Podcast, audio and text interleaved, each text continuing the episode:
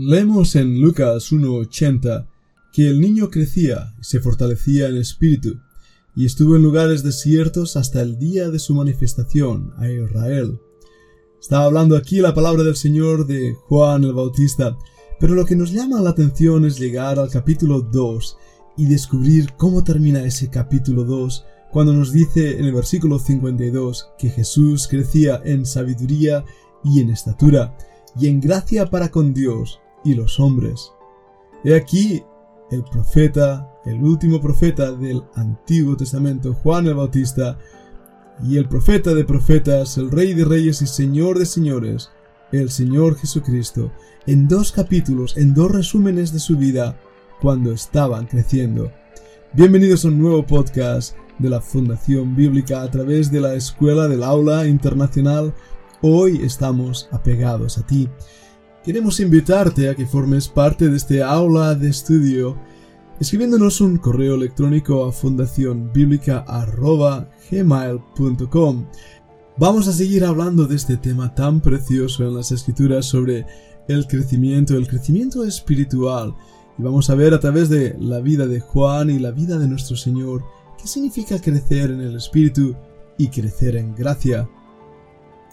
De Juan el Bautista se nos dice que él se fortalecía en espíritu. Ahora, entendamos bien estas palabras y entendámoslo a través de la misma constitución del hombre. Sabemos que el hombre está formado por dos partes, una espiritual, no material, y la otra física. El hombre, como un ser tripartito, tiene espíritu, alma y cuerpo. Cada una de estas partes eh, forman lo que es el hombre. Sabemos que el cuerpo crece y es fácil de verlo, ver a un bebé recién nacido empezar a crecer, alimentarse, hacerse un jovencito, un adolescente y un joven apuesto y alto o una joven maravillosa que pronto será un hombre, una mujer o un anciano, una anciana. El cuerpo crece. De hecho, la definición de un ser vivo es aquel que nace, crece, se reproduce y muere. Es fácil ver esos cambios, pero el hombre también está formado por una parte no física, sino espiritual. El espíritu, el alma. ¿Qué es lo que vive ahí dentro? ¿Qué es lo que es el hombre? ¿Qué es esa constitución? Ese ser extraño. Sabemos que cuando hablamos del alma o también nos referimos al corazón del hombre, donde anidan según la Biblia los pensamientos, las intenciones, los deseos del corazón, los pensamientos. El alma se convierte así en el depósito de las emociones. Y sabemos también que es ahí donde muchas veces vienen los conflictos, los problemas, el pecado. De hecho, el espíritu es esa parte que tiene relación con Dios mismo. Pero ese espíritu, caído en el pecado y bajo la maldición del pecado, no puede tener relación con Dios. Está muerto. Está muerto a no ser que Dios mismo lo vivifique, lo levante, le dé vida. Dios, que conoce nuestros corazones, quiere trabajar en ellos, hacernos conforme a la imagen de su Hijo. Y para ello, el trabajo del alma, el trabajo interior, es tanto o más importante que el trabajo físico. Levantar músculos en el gimnasio nos lleva a un lugar, levantar músculos espirituales en el gimnasio de la fe. Pero las tormentas emocionales se encuentran justamente ahí, en el alma, en los pensamientos. Por eso la Biblia misma nos invita a que llevemos cautivo todo pensamiento a Cristo. Leámoslo en un momento. En 2 de Corintios capítulo 10, 5 leemos así, derribando todo argumento y toda altivez que se levanta contra el conocimiento de Dios y llevando cautivo todo pensamiento a la obediencia a Cristo. El campo de los pensamientos es ahí donde se originan las grandes batallas espirituales y en ese aspecto incluso el hombre natural no percibe las cosas de Dios, les son locura los pensamientos quedan entenebrecidos por el pecado. Mirad lo que dice en Efesios 2.3. Pablo nos dice estas palabras. Y Él os dio vida a vosotros cuando estabais muertos en vuestros delitos y pecados, en los cuales anduvisteis en otro tiempo, siguiendo la corriente de este mundo conforme al príncipe de la potestad del aire, el espíritu que ahora opera en los hijos de desobediencia, entre los cuales también todos nosotros vivimos en otro tiempo, en los deseos de nuestra carne, haciendo la voluntad de la carne y de los pensamientos, y éramos por naturaleza hijos de ira, lo mismo que los demás. Ese es el retrato del hombre sin Dios, el retrato del hombre rebelde que anda en sus propios pensamientos y pecados y cuyo espíritu, como bien nos dice aquí, es totalmente de este mundo, ese espíritu que ahora opera en los hijos de desobediencia. La característica que nos da la palabra de Dios sobre el espíritu caído es horrenda.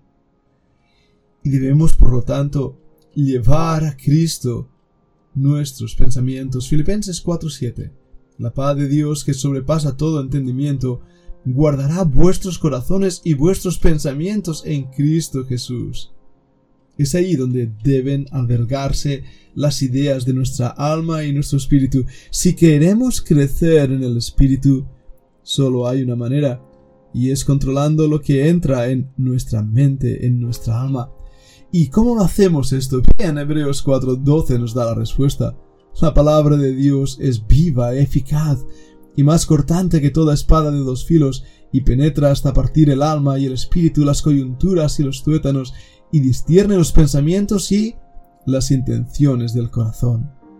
Es allí donde se encuentra la clave de nuestro crecimiento espiritual, de nuestro fortalecernos en el espíritu. ¿Por qué? Porque la mente de Cristo empieza a tomar control sobre nosotros. En 1 Corintios 3:20 leemos que el Señor conoce los pensamientos de los sabios que son vanos, totalmente vanos. De hecho, Dios conoce el pensamiento de todos los hombres. Mira Lucas 5:22. Jesús entonces, conociendo los pensamientos de ellos. O Lucas 6:8. Mas él conocía los pensamientos de ellos. Y mira Lucas 9:47. Y Jesús, percibiendo los pensamientos de sus corazones, tomó a un niño y lo puso junto a sí. O Lucas 11:17. Mas él, conociendo los pensamientos de ellos, les dijo, es interesante, ¿verdad? Mira Lucas 24:38. ¿Por qué estáis turbados si vienen a vuestro corazón estos pensamientos? Dios conoce lo que estamos pensando. Y es ahí en esa isla que muchas veces la gente huye para imaginar todo tipo de pecados. Es una isla desierta que debe ser conquistada por la palabra de Dios para forjar en nosotros el carácter que Dios quiere que tengamos. Es así como nuestro espíritu es fortalecido. En el Salmo 139 leemos, Oh Jehová, tú me has examinado y conocido, tú has conocido mi sentarme y mi levantarme, has entendido desde lejos mis pensamientos, has escudriñado mi andar y mi reposo, y todos mis caminos te son conocidos. Pues aún no está la palabra en mi lengua, y aquí, oh Jehová, Tú la sabes toda. Detrás y delante me rodeaste y sobre mí pusiste tu mano. Tal conocimiento es demasiado maravilloso, para mí alto es. No lo puedo comprender.